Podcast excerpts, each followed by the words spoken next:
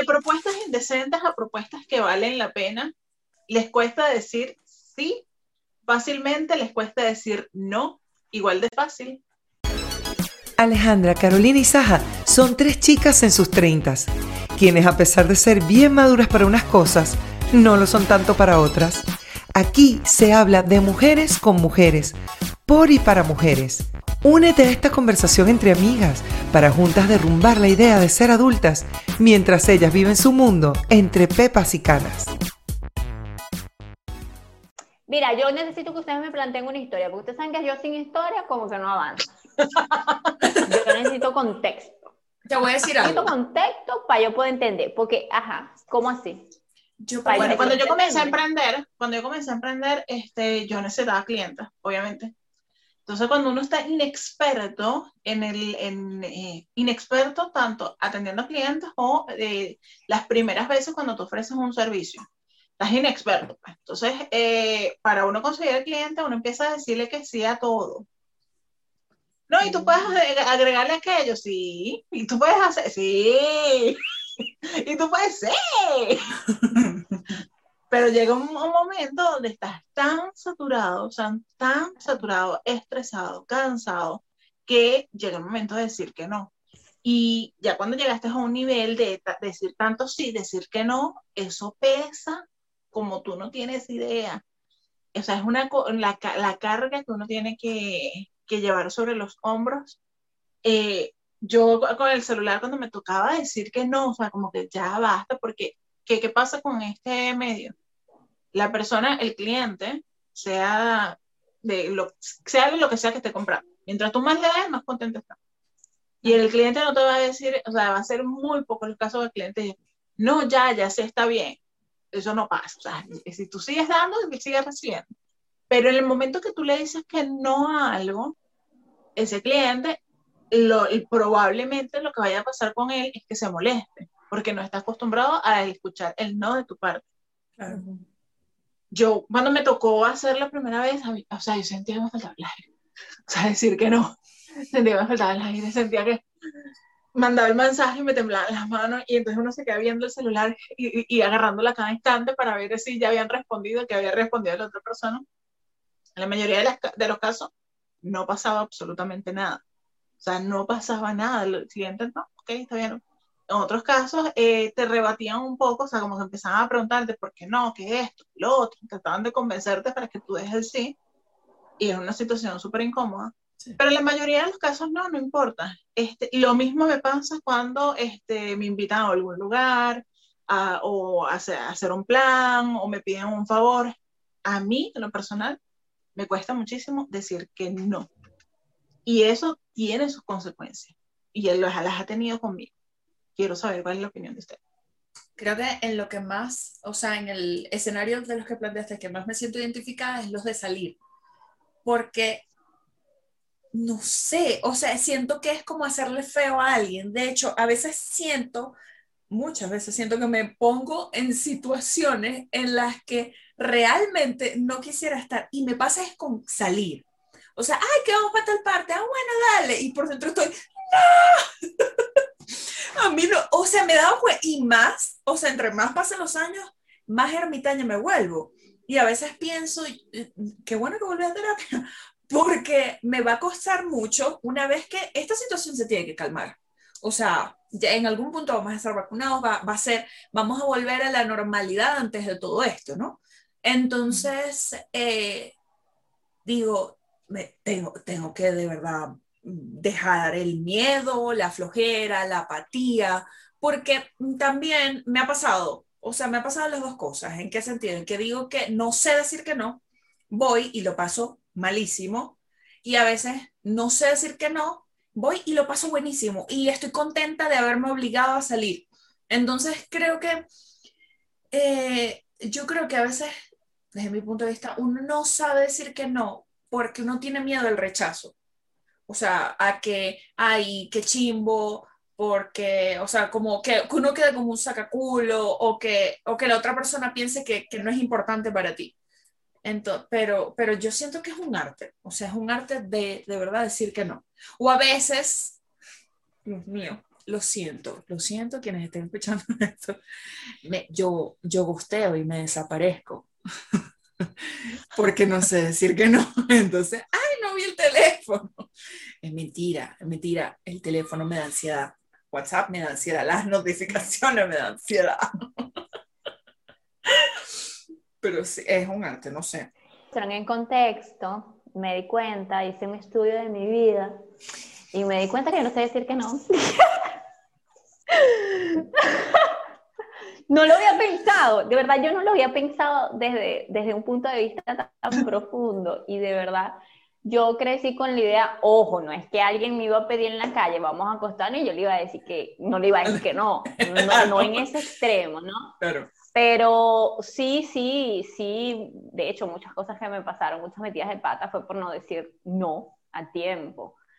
Y yo creo que en esta persecución que yo tenía por ser la hija perfecta, la de las mejores notas, la, la, la hija que, que, mi mamá necesitaba tener, pues yo aprendí a decir que sí. O sea, tienes que quedarte sola, encerrada, no puedes tener amigos, no puedes hablar con los vecinos, ok.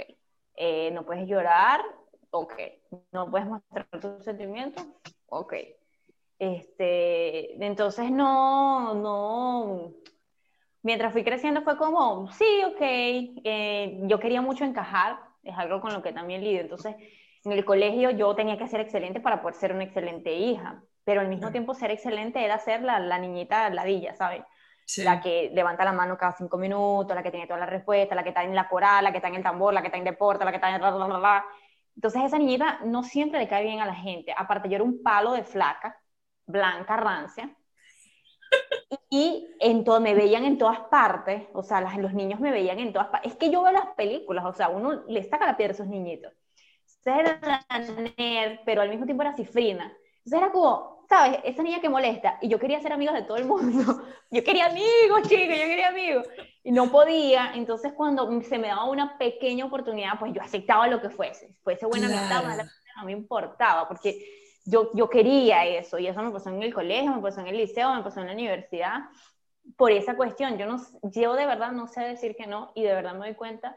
De hecho, en estos momentos estoy viviendo una situación que va perfecto con este tema no sé decir que no y por primera vez en mi vida estoy diciendo que no.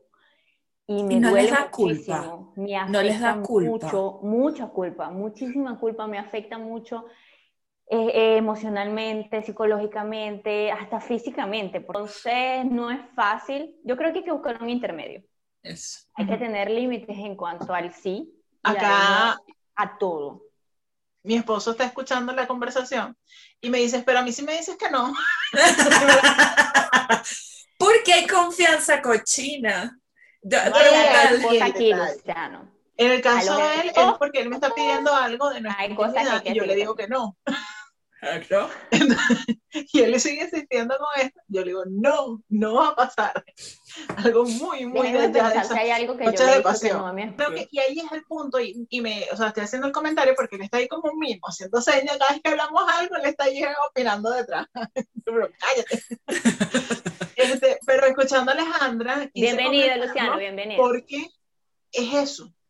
¿Qué pasa? Cuando tú tienes confianza con alguien, cuando tú sabes que esa persona te quiere con tus virtudes y defectos, cuando tú, esa persona ha visto lo bueno y lo malo de ti y tú sabes que no te vas a juzgar, es más fácil decir que no.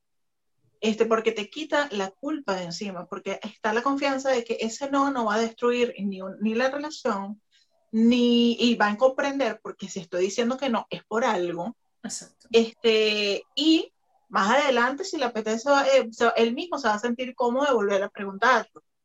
Este, porque eso también es una de las cuestiones. Si yo digo que no, entonces la próxima vez no me van a invitar. O sea, es como que una cosa así, súper, eso es inseguridad. Inseguridad al mil por ciento, culpa al mil por ciento, este, pero sé que está bien decir que no, está bien, y está bien decir que sí cuando te estás sacando de la zona de confort. Porque a veces también nos, nos escudamos en el ghosting, o sea, en el, el desaparecer, el no dar una respuesta, por miedo. Y, cuando, y, está bien agarrar y decir, salir de tu zona de confort y decirle que sí algo que no te gusta, no porque no lo hayas probado, sino porque lo desconoces, eh, eh, específicamente, este, decir, mira, sí, voy a salir de mi zona de confort porque no, no, eh, no, quiero ir porque no lo conozco. Pero una vez que yo lo conozca, ahí sí yo puedo decidir si sí, sí, al final o si no, no. Y que, ah, ¿sabes que Hace poco eh, vi una imagen, eh, creo que fue en Instagram, que decía que no es una frase completa. Y qué importante, ¿verdad? Porque a veces que uno dice, hay gente que no acepta un no como respuesta. Hay mucha gente Yo lo vi en TikTok. ah, que capaz fue en TikTok. Y, y, y lo pone a uno en una situación incómoda, o sea, por eso mismo, porque eh, a veces eh, volvemos al tema de salir o no salir, o qué sé yo, o me, voy a ir más allá, que me ofrezcan droga y yo les diga, no, amigo, gracias. Entonces, ay, pero ¿por qué no? Bueno, mi reina, porque en mí sí caló el con drogas, sin drogas, alianza pero no sin drogas, en mí, en mí. Ese cuerpo tuyo prestado si tú te quieres meter cositas, está bien. Te voy a decir que no te voy a juzgar, pero es mentira. Muy dentro de mí sí te estoy jugando. Pero te quiero. Pero te estoy jugando.